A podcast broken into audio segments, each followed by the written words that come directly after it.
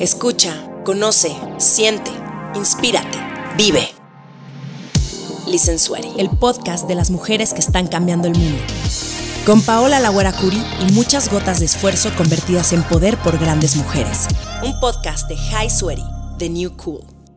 Eh, estamos en un podcast más llamado Listen Sweaty de High Sweaty. Bienvenida, Mariel. ¿Cómo que Mariel? Gracias, me siento rarísimo porque Mariel y yo nos conocimos en la cancha. Entonces, pues siento raro decirte como tu nombre completo.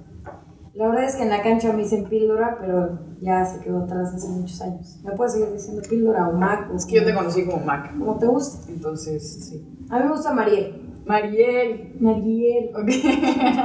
Eh, bueno, les voy a platicar porque Mariel está aquí. Mariel, aparte de ser literalmente la mejor jugadora de fútbol que conozco, Gracias. hoy ¿qué en día te dedicas a Hoy en día represento futbolistas. ¡Pum! ¿Se esperaban eso, muchachos? No, No. se lo esperaban. ¡Pum! Muy bien, esa es la parte de la sorpresa.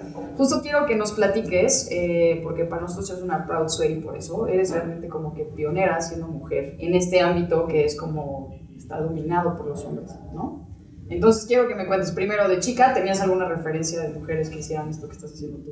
No, de chica ni idea. O sea, creo que a la fecha no hay como. O sea, no hay un referente así que admire. No nada más en México, sino a nivel mundial. No, no se me puede ocurrir alguien. Seguramente habrá alguna por ahí perdida como yo intentando lograrlo, pero no tengo ni idea. Ok, y vamos a un poquito más atrás de cuando empezaste a jugar fútbol, porque esa A parte creo que le va a gustar bastante a la gente. ¿Cómo fue? ¿Por qué fue? Empecé a jugar fútbol, yo creo que por mi hermano grande, más bien me ponía como de portera y así, y entonces resultó que era buena y me gustó y me, me apasiona como nada en la vida, es la cosa que más disfruto hacer. Seguí hasta, hasta que pude y, y como ya no podía, decidí como meterme a la representación un poco por tratar de vivir a través de los jugadores lo que yo no pude vivir. Ok, ¿y por qué no pudiste vivir? Pues era complicado, en, en esas épocas no había liga femenil, no había apoyo, este, sigo jugando, o sea, lo disfruto mucho, pero nunca pude tener una profesión como tal de futbolista, y era lo único que me interesaba. Esa línea se me hace súper buena justo para retomarla ahorita eh, como Proud Sweaty y hacia donde baja y Sweaty, que es este tema también de romper estereotipos. ¿Cómo fue tu tema con el fútbol? Cuando empezamos a jugar nosotras, que no era tan común que las niñas jugaran, no había liga y no había nadie hacia las mujeres en el deporte, eh, eran, o sea, para ti fue bien, tenías un equipo de chavas o te enfrentaste a algún momento como que eras la única niña con muchos niños, ¿cómo fue esa historia? Toda la vida jugué con niños, este, hacían un mundialito en la escuela y te- me metían al equipo de niños, pero por buena onda los papás de mis amigos que decían dejen a jugar y así. Por buena onda. Sí, por buena onda, porque jugaba en los recreos con ellos y en las clases de deportes, pero nunca había equipo de mujeres. Y después fui como a un campamento, creo que del Necaxa, habíamos como dos mujeres, pero pues jugábamos con hombres todo el tiempo. Y ya un poquito más grande, como en, no sé, en secundaria ya había equipo femenil y empecé a ir a la herradura y ya había un buen equipo y de ahí para arriba ya la universidad. En la Anáhuac. Sí, en la fue... es que éramos en agua Quibero, entonces ustedes pueden entender, pero después pasamos mucho tiempo juntas. Sí, siempre la Anáhuac le ganaba a Libero en nuestra época. Lo quiero dejar esto claro aquí para todos los que están escuchando. No tengo cómo defenderme, ya no quiero hacer este podcast, ya me voy. Pero después jugamos en el mismo equipo y también nos fue bastante bien. Muy bien, Pies perfectos se llamaba nuestro equipo. para que se imaginen qué humildes éramos y pues la verdad es que sí ganábamos todo. No, nada humildes, éramos insoportables. Yo a la fecha en la cancha soy bastante insoportable. Pero, Perdón. a ver, sobre esa línea, este, porque eres una mujer bastante competitiva, entonces, ¿cómo lo relacionas? ¿O por qué dices Sí. que eres insoportable? O sea, todo el mundo me dice que soy insoportable, pero es porque compito y quiero ganar y disputo todos los balones al mil. Pero Es pues a como- la gente no le cae tan bien que estás jugando y de repente llegues ahí medio. Como lo que le pasa a Cristiano Ronaldo. No, porque ellos sí les pagan por hacer eso. Yo estoy cascareando, estoy en la liga de los lunes. No, y bueno. juego como si fuera la final del mundial. Pero hay una realidad que como no pudimos jugarlo, todas las que estamos ahí tenemos la carrera que no pudimos tener en la vida, que cuando sí la queríamos. Justo, eso sí. Entonces no estaría mal, o sea, no está mal que ahí vivas tu máximo, que es lo más cercano que tienes. Sí, aparte se me haría chafo llegar y caminar. Y no dar lo máximo, Sí. obviamente. Pero bueno, Entonces cuando la gente ve a Cristiano Ronaldo haciendo un berrinche, se enojan, o sea, de que falla un balón y hace, se enoja. sí, pero lo feo es que él se enoja con sus compañeros. Yo no me enojo con mis compañeros. Estaba esperando a que atacara de regreso a Cristiano No, no, no es ataque, no es ataque, pero es buenísimo. Lo admiro mucho por no sé, por todo lo que ha logrado y lo preparado que está, pero no me gusta cuando les manoteas, eso no me gusta a mí. Me la quite, la pedí aquí. Al contrario, si la falla y grita, pues sí, bien, quiere meterlas, está bien. Hoy en día ya tenemos una liga femenil y ya las chavas que quieren dedicarse a eso, aunque faltan muchas cosas, ya pueden. Sí, qué envidia que nos hubiera tocado eso. Sí. Aparte no sean el equipazo, ¿eh? en serio. y ahorita, o sea, no pudiste dedicarte a eso porque en su momento no había como la profesión, pero seguramente hay muchas chavas ahorita que necesitan consejos para aguantar la carrilla anyway, porque todavía hay un tema sobre las mujeres en el fútbol, eh, para aguantar también, porque no es como que les pagan cañón. ¿Qué les dirías a ellas? Que sigan sus sueños, que no es imposible llegar hasta, hasta donde quieren, pero tienen que ser como muy perseverantes y que a pesar que hay como muchos bumps en el camino, como que siempre, siempre si le echas muchas ganas, de verdad que si llegas de una manera u otra, este, igual y no, no sé, no todas van a ser seleccionadas nacionales, pero igual el fútbol te va dando como muchas cosas muchos valores que después puedes aplicar a tu trabajo y a todo lo que te propongas. Ahora vamos a regresar un poquito más a la actualidad. Entonces, eres representante de jugadores. Llegaste ahí porque querías de alguna manera estar sintiendo el fútbol. Sí, cuando me ofrecieron una chamba como de becaria en algo de fútbol, dije, la tomo, sea lo que sea. ¿En dónde empezaste? Este, en una agencia mucho más chica, también de representación. Empecé literal sirviendo café, sacando copias, haciendo reportes de partidos, como mucha talacha, pero al final era fútbol y yo estaba feliz. Y de ahí empecé a ver que tenía como buen trato con, con los jugadores, me empezó a gustar y con muchas cosas por ahí, pero seguimos nueve años después ahí metiendo. Ok, ahorita estás en... Ahorita trabajo en una empresa que se llama Cantera Latina y ya tenemos a muy buenos jugadores, contenta. ¿Nos quieres platicar de esos jugadores? Este, ¿Quién, quién, ahorita cuál ha sido tu máximo logro?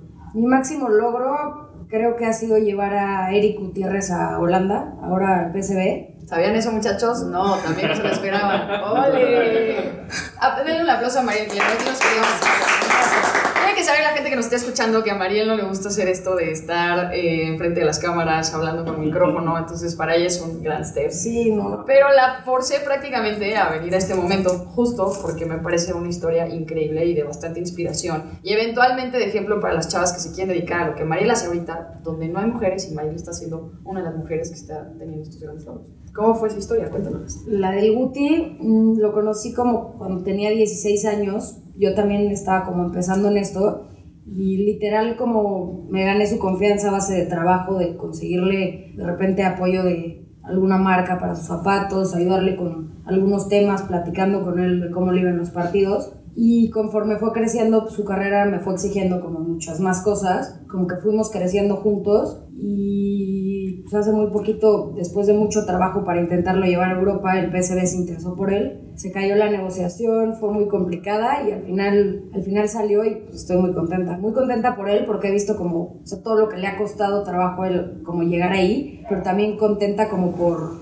por yo haber dado el ancho y haber como cumplido, como deliver, ahí está. Querías ir a Europa, lo tienes. Para la gente que todos hemos escuchado de los representantes de food, pero ¿qué hace un representante? ¿Cuál es tu papel? Pues lo principal sería como arreglar sus contratos con los clubes y los patrocinios, pero siento que va mucho más allá de eso, bueno, al menos yo.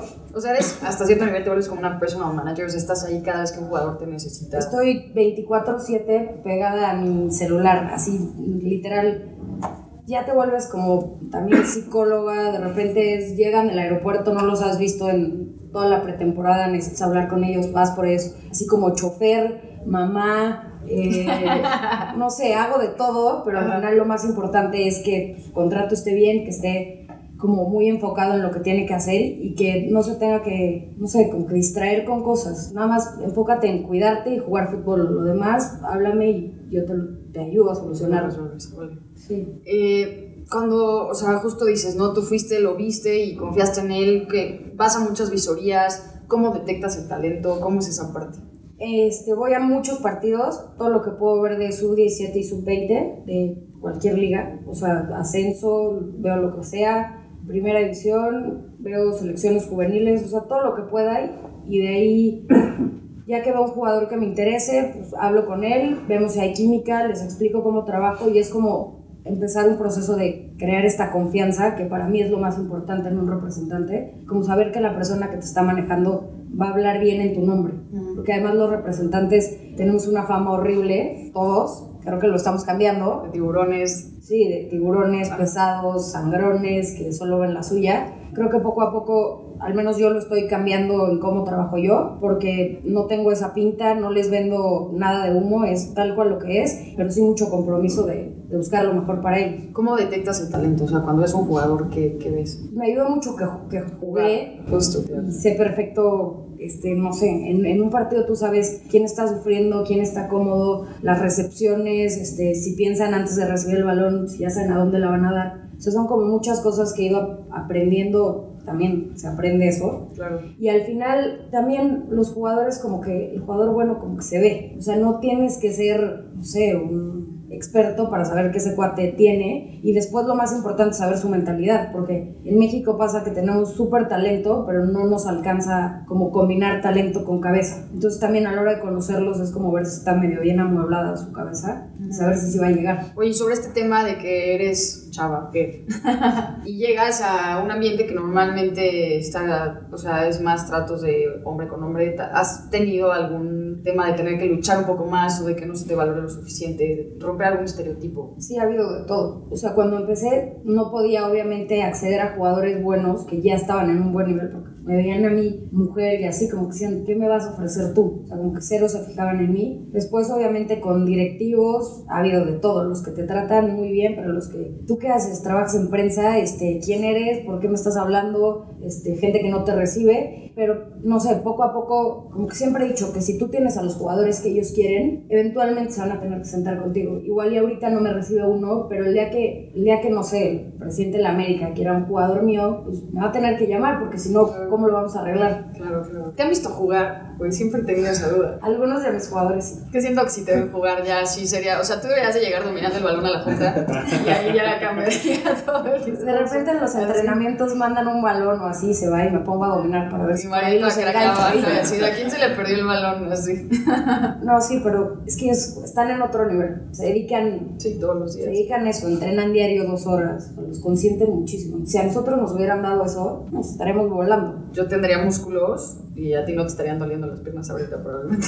María no se Probablemente mover. no. Jugué demasiado ayer. Ayer jugó dos partidos completos y literalmente me consta que no dejó de correr un segundo. No, no puedo mover. Tirar. No puedo. Por eso cambiamos los sillones. También es importante que sepan eso. Oye, eh, ¿qué te dio el fútbol en la cancha que ahorita lo aplicas a tu vida? Perseverancia, este, trabajo en equipo, no sé, y que de verdad que las cosas no se acaban, hasta, o sea, que nunca se acaban, o sea, puedes seguir y seguir. O sea, yo siempre les digo a los jugadores que como que no se acaba hasta que el árbitro pita, y si pita, después te va a dar una revancha el fútbol. O sea, como que, como que no te puedes desanimar ante, ante malas situaciones. Y creo que eso, o sea, no sé, alguna vez me tocó perder con la Nahuac, no sé, contra la UDLA, no sé, nos golearon mal y ya me fui deprimida, lloré, pero después salí de la universidad, me invitaron a otro equipo y fuimos y les ganamos una final. O sea, como que hay revanchas, pero como que tienes que seguir. Y a veces eso es difícil de ver. Creo que eres una persona líder en la cancha también. Eh, a las chavas que te ven ahorita, ¿qué consejo les darías tú para, para seguir una línea de liderazgo? ¿Qué necesita un líder?